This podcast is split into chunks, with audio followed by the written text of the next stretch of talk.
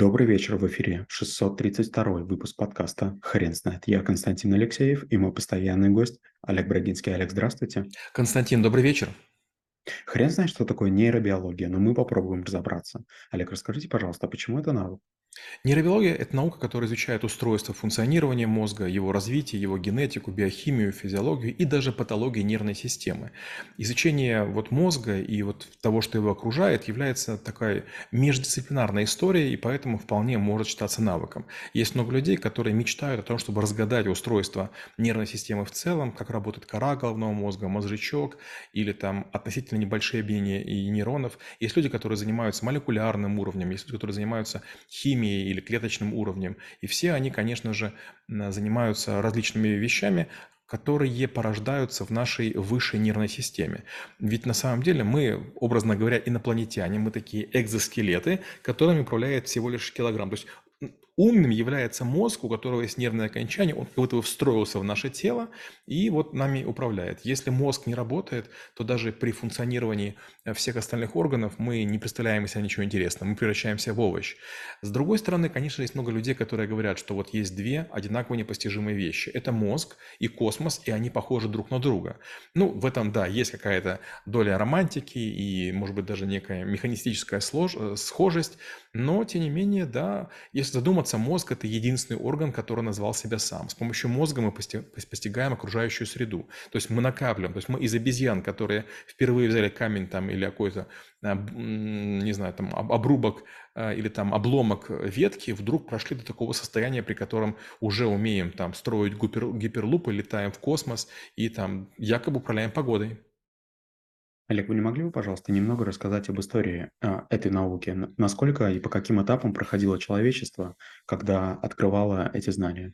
Ну, трудно сказать точно, но, скорее всего, еще там порядка там 4-5 тысяч лет назад, в первую очередь, наверное, надо говорить про Древний Египет, проводились различные операции, трепанации, лоботомия, сверление, когда лечили э, какие-то расстройства, снимали внутреннее черепное давление и так далее. Э, и примерно 1700 лет до нашей эры египтяне уже говорили о том, что какие-то э, элементы мозга можно отторгать для того, чтобы человек мог, мог жить.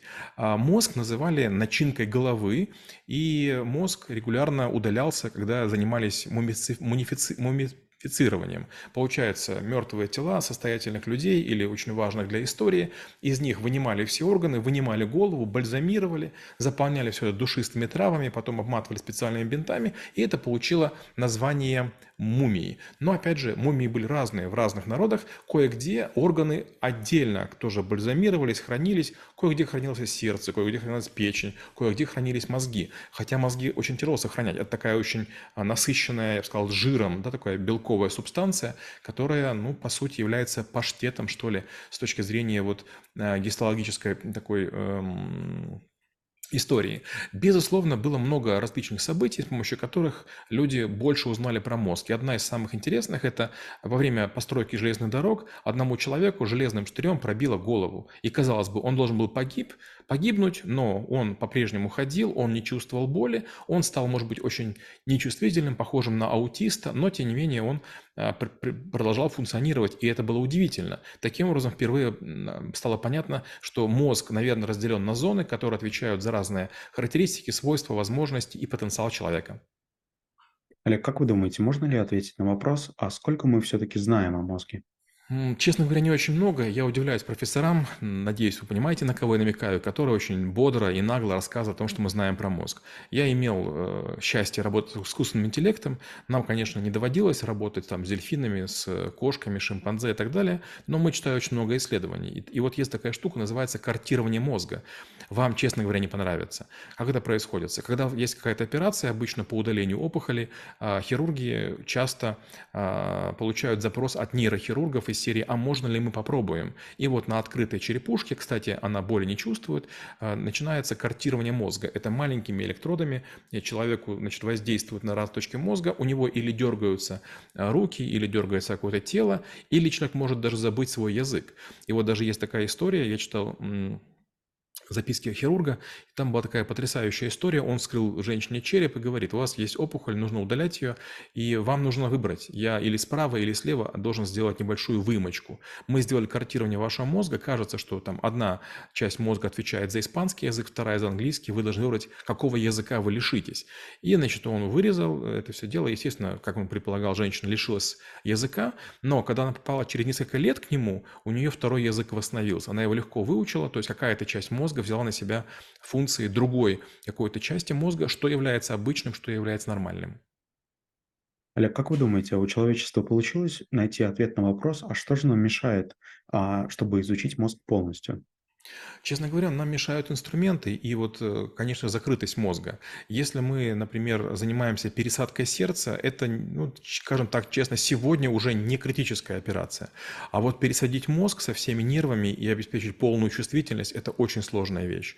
Понимаете, когда мы пересаживаем сердце, там есть несколько аорт, там кровеносные сосуды, которые, в общем-то, если правильно шить, квалифицированный хирург да, там, высокого уровня справится. А вот пересаживать мозг пока умеют ну, буквально там 100 100 человек на планете. Это крайне редкие операции, и, честно говоря, они не особо нужны. Представьте, ваш мозг в другом теле. Фантасты рассказывают такие истории, когда человек просыпается и понимает, что ему тяжело ходить, тяжело держать, у него другие какие-то мышечные ощущения, и я в это верю. То есть сердце не участвует в нервной деятельности. Оно либо работает как насос, либо не работает. Оно работает обычно лучше, чем ваше старое, поэтому, скорее всего, будете чувствовать себя неплохо. А вот с мозгом такая, такая история не срабатывает. У вас могут быть фантомные боли, у вас могут быть ложные воспоминания, у вас могут быть галлюцинации. Олег, вы не могли бы, пожалуйста, рассказать, если знаете, над чем сейчас работают нейробиологи? Ну, конечно, сейчас существует много различных направлений, но самое важное– это когнитивная психология, которая пытается разобраться, как достижения нейробиологии могут нас продвинуть. Возникает очень простой вопрос. Вот, например, есть всякие ленивые тренажеры, когда вы можете каким-то гелем помазать свою мышцу, на нее положить какие-то электроды, они будут ее сжимать, и ваша мышца будет накачиваться. Такие есть тренажеры для спортсменов, такие тренажеры можно купить и для обывателей. Вопрос, как нам научиться быстрее закачивать информацию в мозг, как э, бороться с заблуждениями, как э, сделать так, чтобы можно было провести коррекцию. Например, есть человек, который, ну вот почему-то любит там некрофилией заниматься или там любит кого-то убивать. Вопрос, может быть, вместо того, чтобы 30 лет там в тюрьме мучился, ему какую-то коррекцию в голове сделать, и он станет примерным гражданином. Но опять же, такое видение теоретическое, которое не всем доступно, которое находится на грани этики, но ученые об этом все время думают. Олег, вы не могли бы, пожалуйста, рассказать про несколько мифов, которые очень важно опровергнуть? Ну, первое– это наш мозг якобы используется не полностью. Этот миф а, в очередной раз расцвел, когда был фильм «Люси». И там есть, значит, Морган Фриман, который, а, не помню, очень красивая, светленькая актриса играет, и она якобы начинает свой мозг использовать все сильнее, сильнее, сильнее, и при приближении к 100% превращается в некую жижу, которая вползает в компьютер, то есть она достигает сингулярности. Это чушь и бред. Смотрите, никогда живой организм не имеет имеет ничего лишнего. И наш мозг не может использоваться полностью на 100%, потому что есть зоны, отвечающие за руки, за ноги, за, там, за дыхание. И понятно, что есть зоны, которые работают постоянно, скажем, отвечающие за сердцебиение или, скажем, там, за какие-то там вещи типа дыхания. Но если мы сейчас спим, зачем использовать, скажем, обработку там, глазного канала? Если мы, например, сейчас не бежим, зачем задействовать управление ногами? Получается, вот в автомобиле, когда бывает такая вероятность, что вы включили вообще все? Вы включили обогрев, вы включили, а, не знаю, свет в салоне, вы включили внешние фары, и едете, и музыка гремит, и, и печка шарашит. Ну, такого же не бывает. Поэтому этот миф, который очень пагубен. Вторая история состоит в том, что вот существует Способность наша, например, из книги через подушку получать знания. Есть люди, которые накануне экзамена пытаются положить перед сном под голову книгу для того, чтобы знания получить, но, конечно, это не работает. Есть э, теория такая, что мы все специально плохо обучаемся английскому языку или скорочтению, мол, в этом заинтересовано правительство, это за, за, замедляется наше развитие для того, чтобы мы не сбежали на Запад или еще что-нибудь. Ну, конечно, тоже это миф. Олег, мы очень много говорили о том, что человечеству неизвестно про а, мозг и нейробиологию. Вы не могли бы, пожалуйста, рассказать немного о том, что нам точно известно? Ну, в первую очередь мы уже знаем, сколько синапсов. Мы понимаем, как информация передается. А, мы примерно понимаем, что каждый раз, когда мы над чем-то думаем, у нас возникает до тысячи белковых реакций. Мы понимаем, что если реакция не находит ответа, она не возвращается в тот синапс, который я задал. А если возвращается, то вот у нас возникает ощущение инсайта.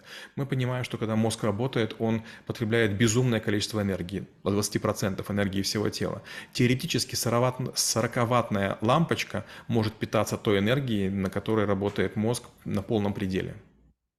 Олег, не могли бы, пожалуйста, рассказать, как вы познакомились э, с этой наукой и этим навыком?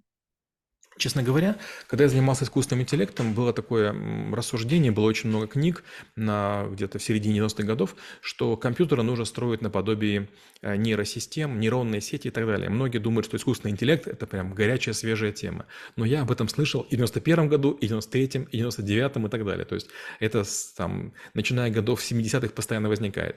Безусловно, конечно же, Тони Бьюзен, который придумал интеллект-карты и методики запоминания, тоже много говорил о том, что вот эти вот э, такие паучки, это способ, которым мозг данные хранит, поэтому, возможно, мы должны таким обрабатывать. Ну и, безусловно, конечно же, меня интересует наука о мозге с точки зрения долголетия. Как заниматься мозгом, чтобы не было, не было болезни Альцгеймера, Паркинсона, чтобы не было деменции и других всяких вещей. Почему? Потому что с большой вероятностью, но если не мы с вами, то наши дети, наверное, будут доживать уже до 100 лет. И тут возникает такая шутка, да?